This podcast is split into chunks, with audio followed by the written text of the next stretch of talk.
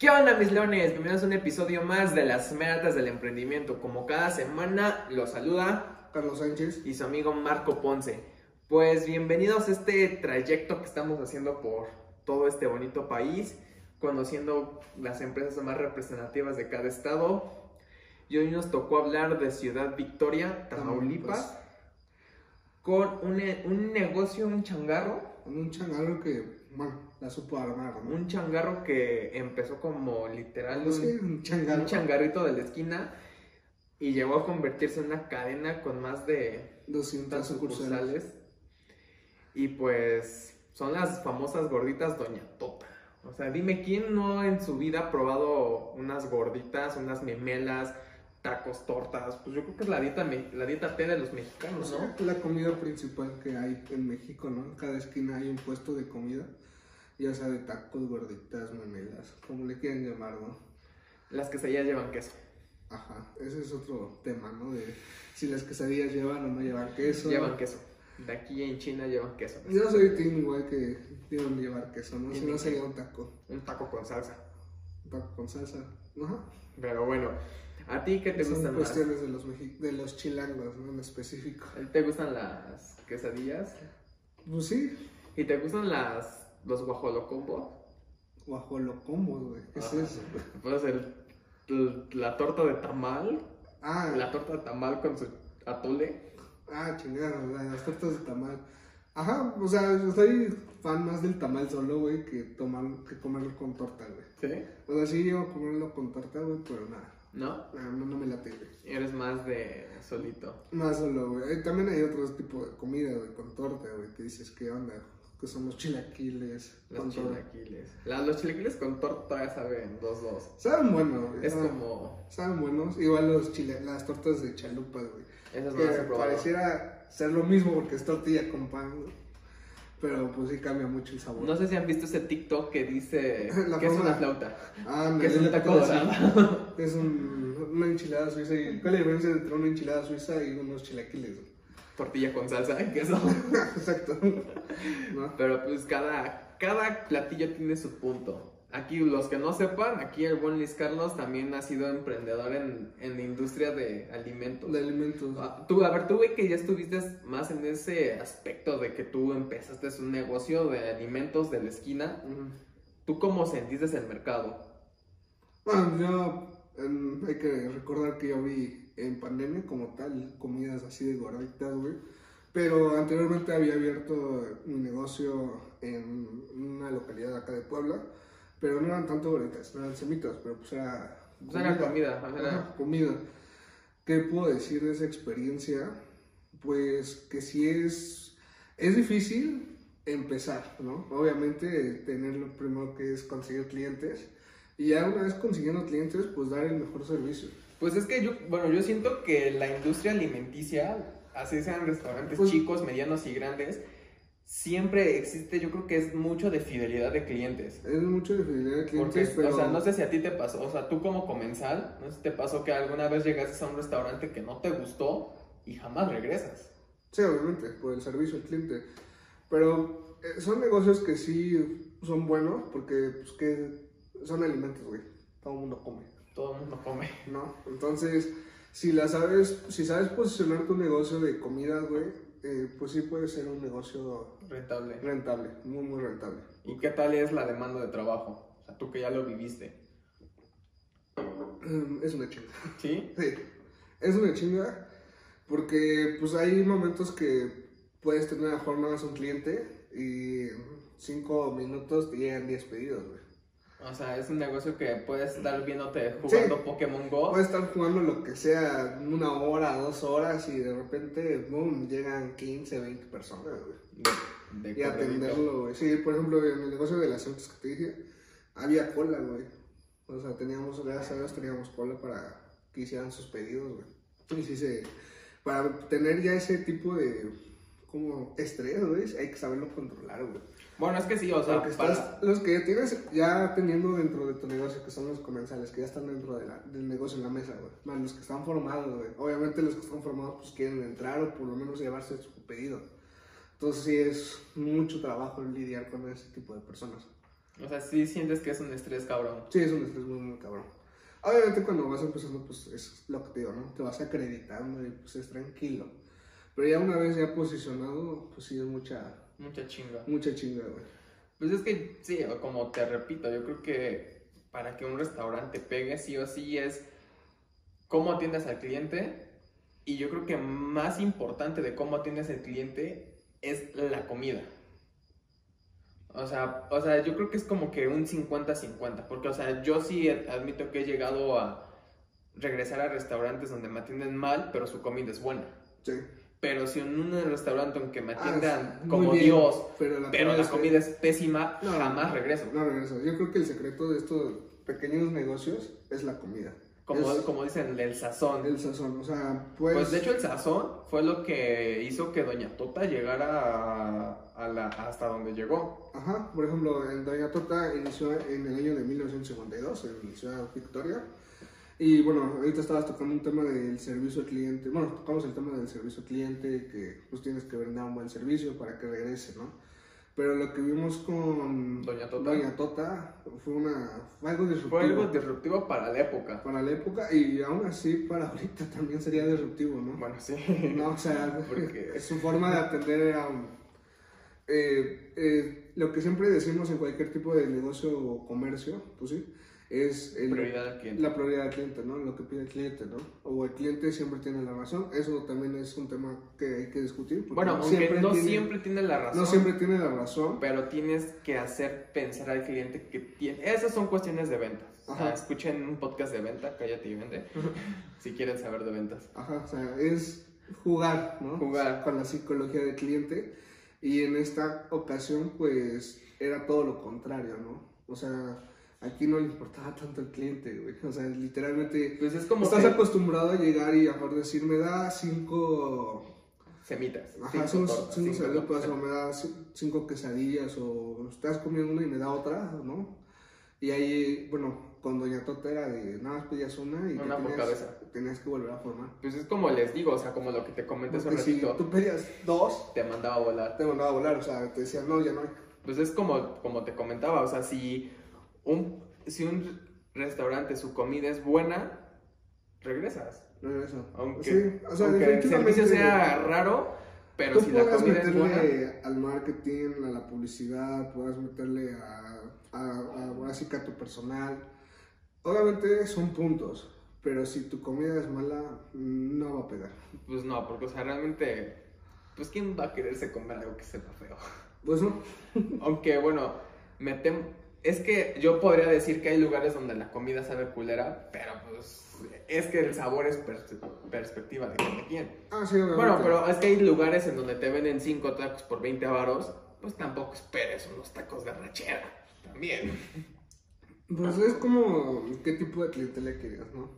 Porque si hay negocios que te venden, como tú dices, ¿no? Cinco tacos por 20, 20 pesos, varos. 20 pesos, ¿no? Los del paseo. Los de, ajá, que los del Paseo Bravo son famosos porque son de su perro, Carne de, de lomitos. de lomitos, exacto. Pero es como que la gente que va de a pie que pues salió de chambear y lo único que, o sea, tiene hambre y ya no quiere llegar a su casa o, ta- o tiene que recorrer un tramo para llegar a su casa y pues Pues para calmar la tripa, Para como dicen tripa. vulgarmente, hay que calmar la tripa. Así es. Pero bueno, lleguemos a Doña Tota, que o sea, lo que disruptió Doña Tota es que así le pidiera cinco gorditas, no, No, no te una y te regresas. Y otra cosa es que no atendía mujeres. Ajá, lo que. O sea, no atendía mujeres porque decía que ellas tenían que ir a hacer la comida. Ajá. Entonces era una persona que, pues, disruptió, ¿no? Literalmente en la forma de atender. Y yo creo que eso fue lo que también llamó la atención, ¿no? A los ciudadanos de Ciudad Victoria. De, de ir, pues sí, al chisme, a ver si es cierto, si te atiende o no te atiende, ¿no? Pues, como, bueno, también Doña Tota, o sea, llegó a tener tanto auge que tenía su restaurante lleno, gente sentada, gente esperando. O sea, Y imagínense, nada más te formamos para pedir una sola cosa. o sea, Así fueras con cinco personas. o sea, una gordita por cabeza. Una correcta por cabeza. Aunque sus gorditas son raras, porque son como Pues, es- pues Como es que son. de- Bueno, esas gorditas yo las he visto en México, güey. y un guerrero. Ajá. Y pues, acá, por ejemplo, acá en Puebla. Yo, por el negocio que tuve acá, sí teníamos ese tipo de gorditas que son infladas y ya adentro le metes el, el guisado. Eh, pero si llega la gente y comúnmente dice una gordita y acá en Puebla pues esperan pues una Pues un- memela, sea, una memela. tortilla embarrada de salsa y ya su queso. Eso es una gordita acá, acá en Puebla. Yo creo que esas son más parecidas a los molotes, ¿no? Las gorditas Eh, infladas. Ajá, más Ajá. o menos, algo así. Sí, más o menos. Pero bueno, pues no entremos mucho en tipos de gorditas. O sea, No, sí, son varias. o sea, yo creo que la gastronomía mexicana es tan variante. es muy amplia. Es muy amplia que. Güey, o sea, imagínate, nosotros inventamos la torta con chilaquiles, no los mexicanos. o sea, es como un pan con pan con pan. O sea, Ajá. tortilla con tortilla sobre tortilla. Güey, luego hay cosas que inventan los, bueno, inventamos los mexicanos. Somos muy buenos Las micheladas de mole, güey. esas- Ajá, es lo que iba a decir, las micheladas de mole, güey. O sea, se me hace, o sea, literalmente, Me da cosa. ¿no? o sea, respeto el gusto de quien, pero me da asco esa cosa, güey. Güey, apenas vi, el, bueno, aquí en Puebla hay una temporada muy famosa que son los chiles en nogada, Ajá. que había micheladas de nogada. Yo lo más así raro, entre raro y grotesco que he comido es hamburguesa de nogada, güey. Sí, de nogada. sí, te preparan una hamburguesa, Y le echan nogada. encima. leche en nogada y, o sea, todo lo que, o sea, la hamburguesa es el pan y, no sé, la, La carne, carne, ¿no? ajá. Y su queso y la chingada, ¿no? Acá es el pan de la hamburguesa y adentro no lleva El el chile, chile. no lleva el chile, pero lleva todo lo que lleva la nogada, güey. Bien, o sea, digo que la gastronomía mexicana es muy variante, Sí. muy variada. Sí. Pero bueno, regresemos a Doña Tota. O sea, cómo de un changarro pasó a un emporio de memelas. De memelas. De gorditas. Un O sea, emporio de gorditas. muchas, o sea, es lo que estábamos diciendo, ¿no? Muchas eh, familias mexicanas acuden a ese tipo de microempresas Por un sustento. para un sustento. O sea, ¿no? para empezar, la... hay que tomar en cuenta que el, negocio informal es equivalente al 23% del PIB. O sea, o sea, sí es un, o sea, sí es una parte fundamental los negocios informales en el PIB del país. Y de ese 23%, ¿cuánto es? ¿El 17%? El, ajá, el 70% ¿El 70%? es lo loco, pero lo que es la comida, la comida informal. La comida O sea, informal. la comida callejera. O sea, yo creo que muchos, muchas familias lo que dicen, digo, se, se apalancan de eso Eso es para, para, ajá, para sobrevivir, su sustento, pero son muy pocas, pocos los negocios Que llegan de que un llegan a puesto expandirse. a un- o sea, porque yo creo que es un visto, puesto, sí un local. bueno, yo creo que todo mexicano hemos visto que empiezan con una lona y unas sillas, ¿no? Y ahí te empiezan a ofrecer su producto y ya de repente a lo mejor ya compran un remolquito, güey. Y ya Un después, ajá, entonces se van a un local. Van creciendo. Pero esto, eh, esta historia de Doña Tuta es algo extraordinario. ¿Por qué? Porque llegó a 200 sucursales a nivel nacional. nacional e, e Y internacional. cuatro sucursales en, en- internacional. O sea, imagínate tu negocio que empezó en un changarro, ya posicionarte fuera del país. Sí. O sea, yo creo que ese es un sueño de todo emprendedor de mexicano. todo un emprendedor mexicano, exacto. Lamentablemente, pues Doña Tota pues, no, no vio ese No vio su- no, no vio ese boom. Obviamente tuvo que, bueno, falleció. O familiares cercanos siguieron con su receta, la empezaron a hacer, siguió la gente con, él, con ellos, la fidelidad yo creo, y más que nada que no perdieron el sazón del producto. Y ahí pues ya entra la visión de, de uno, ¿no? O sea, como empresario yo creo que sí tienes que tener esa visión y dijeron, ¿sabes qué? Este, este producto o e- este alimento lo podemos replicar a más, ¿no? Porque empezaron con una sucursal En, en Monterrey. Ajá, empezaron con dos sucursales ahí mismo en Tamaulipas. En Galerías Victoria. Ajá, mm, y la tercera, eh, la tercera sucursal que fue la más exitosa que fue en Monterrey, Cerca de la, del TEC de Monterrey. cerca del Teco de Monterrey. Y eso, o sea, la sucursal que pusieron en el TEC de Monterrey fue con la finalidad de que los estudiantes sintieran el sabor a casa.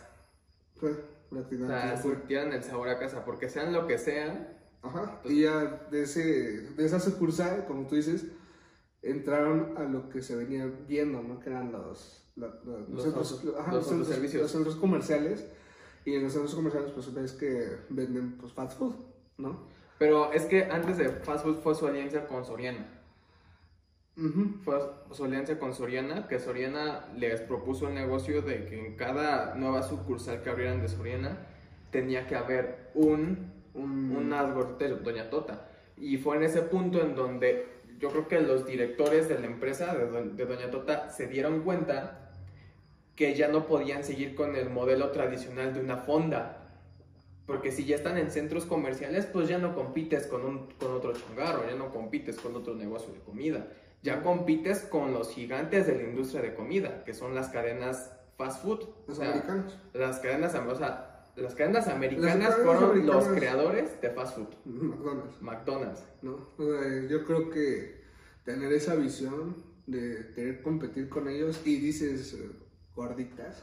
O sea, O sea, ¿cómo puedes hacer un fast food de gorditas? O sea, yo la neta no he tenido la, la, La- la oportunidad de conocerlo. Me gustaría ir a un, Doña a Tota. un Doña Tota para ver cómo es el fast food ahí. No, porque fast food yo creo que estamos muy Acostumbrados, acostumbrados a a McDonald's, Subway, Burger King, Burger King. Domino's, Pizza Hut. Ahorita con Hot and Ready, que es lo de Little Caesar, o sea, estamos acostumbrados de que es comida rápida. Y, o sea, si hablamos de fast food, su éxito es la misma comida la encuentras aquí, en China y en todos lados. O sea, porque ese es el negocio de fast food. Entonces, tomando en cuenta que el negocio de las cadenas, eh, o sea, de las, de las franquicias de comida rápida es que siempre tengas el mismo sabor, que tú como cliente tengas la seguridad que lo que compras aquí lo puedes encontrar allá. Sí, Ese es su negocio. Entonces, Sí, tú ya como, o sea, tú ya como emprendedor mexicano, tener esa visión y ese compromiso de que tus gorditas sepan igual en Monterrey que en Ciudad Victoria, que en Sinaloa o en cualquier otra sucursal, pues es un gran reto. es un gran reto. Pues sí, como dices, lo de la fast food es replicar que su alimento sea igual en todas sus sucursales, ¿no? Yo creo que eso lo vemos muy a menudo con- cuando viajamos, ¿no? O sea, ya sea a otro estado o viajamos a, Otro país. a otro país, eh, pues si recurrimos a lo que es McDonald's. Pues es que sí, obviamente, o sea, Cuando no sabes qué comer, dices, o sea, aquí está un McDonald's y aquí al lado están Burger Tony. ajá, Ajá, ¿que ¿dónde voy a comer? Porque, o sea, todos los que salimos fuera tenemos ese miedo de que, güey, si me como acá y me cae pesado y me medio muero, ajá. pues, ¿y ¿qué terminas haciendo? Pues te terminas metiendo en un lugar que conoces. Así es. Y aquí lo extraordinario es que es nuestra comida tradicional, ¿no? O sea, replicada en el fast food. Eso yo creo que fue un gran logro para eh, el güero, ¿cómo se llama? Güero Tota. Güero Tota. Bueno, el alias, ¿no? El alias, o sea, el Güero Tota fue el, El que tuvo la visión. fue el que tu, fue el empresario, o sea, realmente Fue fue el empresario. que tuvo la visión de hacer esto. ¿Y cómo lo logró? O sea, se están preguntando, ¿cómo logró el Güero Tota llegar a eso? Fue que en Pues prácticamente fue como lo establecimos, ¿no? O sea, en 1952 creo que fue la primera, bueno, la fue- primera sucursal. La primera- no, fue la. Doña Tota fue la que fundó en 1952. Y ahí, bueno, Tota, pues yo creo que empezó a expandir a la primera sucursal que fue en 1978, Ocho. la segunda en 1986. Y en 1991 ya fue su gran éxito que tuvieron a nivel nacional con, Soriana, ¿no? Con la alianza con Soriana. Yo creo que al aliarse con Soriana, pues fue el boom que tuvieron, ¿no? Porque aliarse con decir, en, por cada Soriana tiene que haber un, Doña Tota. una de Tota, pues es un gran logro, güey, ¿no? De ahí tenemos que, eh, bueno, creció, llegó a tener, ¿qué? 200 sucursales, 200 a, sucursales. a nivel nacional.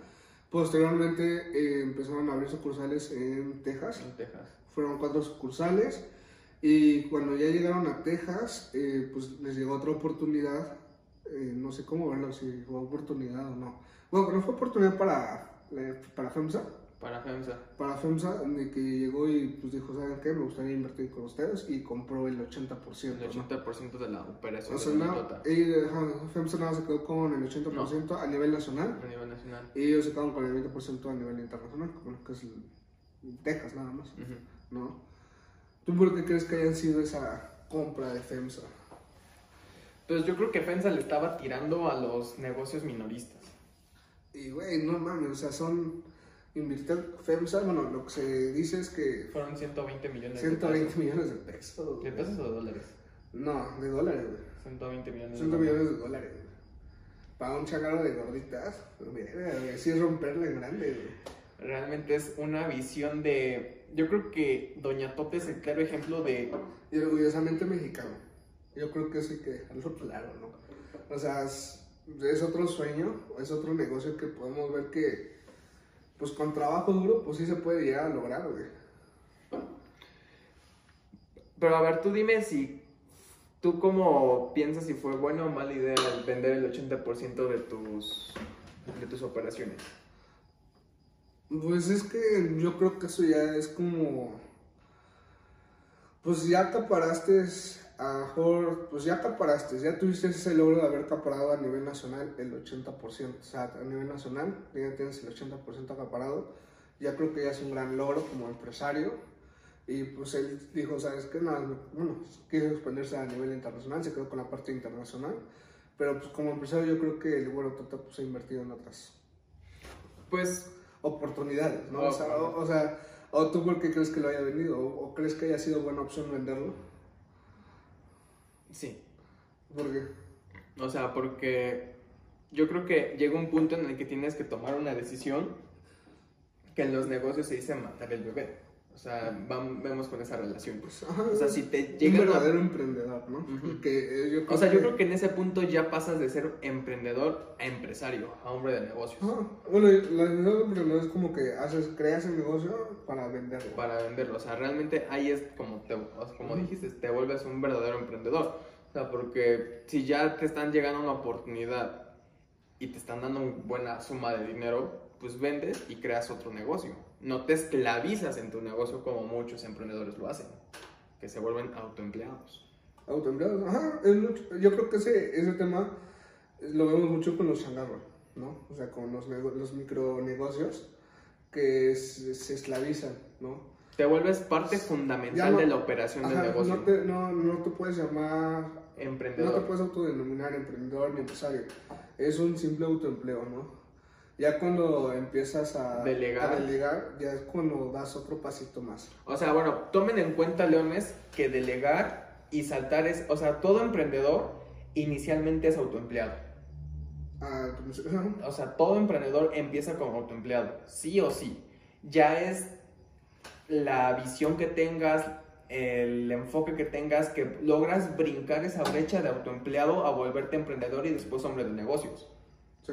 Porque empiezas a delegar, empiezas a expandirte, pero obviamente tú ya no tienes que estar en la operación diaria. Sí, pues eh, como emprendedor el primer paso sería autoempleado, vas conociendo tu negocio, vas viendo si puede crecer, ya que una vez que ya lo dejas estable, pues ya lo delegas. Lo delegas. O sea, y no olvidando las raíces, por como lo que hizo Doña Tota, que Doña Tota su parte fundamental y parte primor- primordial de su éxito fue que nunca descuidó lo que lo llevó a posicionarse como está, que es su sabor y su sazón. Ajá, se enfocaron mucho O sea, porque ellos cuidaron de la manera más precisa, yo creo que fueron minuciosos en cuidar que aunque se expandieran en sus 200 tiendas, Es algo muy difícil hacer. tengan el mismo sabor. Sí. Pues es realmente ya entrarle al negocio de fast food. Sí. Entonces, está, eh, son empresarios dignos de admirar mexicanos. Así es. Pues yo creo que algo más que quieras agregar para Doña Tota. Pues yo les puedo decir, Leones, que no se desanimen, que por como estén en la situación en la que se encuentren actualmente, no define dónde va a estar el futuro. Pero siempre traten de ser fieles a lo que, si ya le pegaron en un negocio, traten de ser fieles a eso que hizo que les pegara. Ajá, no cambien, ¿no? Cambien nada. Muchos negocios ya se posicionan y los dejan en el olvido y pum, se van para abajo. O sea, a, a mí me ha pasado ver negocios que llegan a cierta posición, a cierto nivel, y pues hacen, toman decisiones totalmente erróneas que, y olvidándose de sus raíces. Y eso es lo que los condena a fracasar. Ajá, así es. Entonces, mis leones, sean fieles a sus convicciones. Y pues como siempre hemos dicho en estos últimos episodios, se vale soñar. Se vale soñar. Así es, Leones. Yo creo que sería todo por este episodio. No olviden seguirnos en nuestras redes sociales. Estamos como Las Meras Netas en Instagram. A mí me encuentran como marcoponce.g. A mí como LS Sánchez. Y pues leones, ya saben, sin miedo al éxito.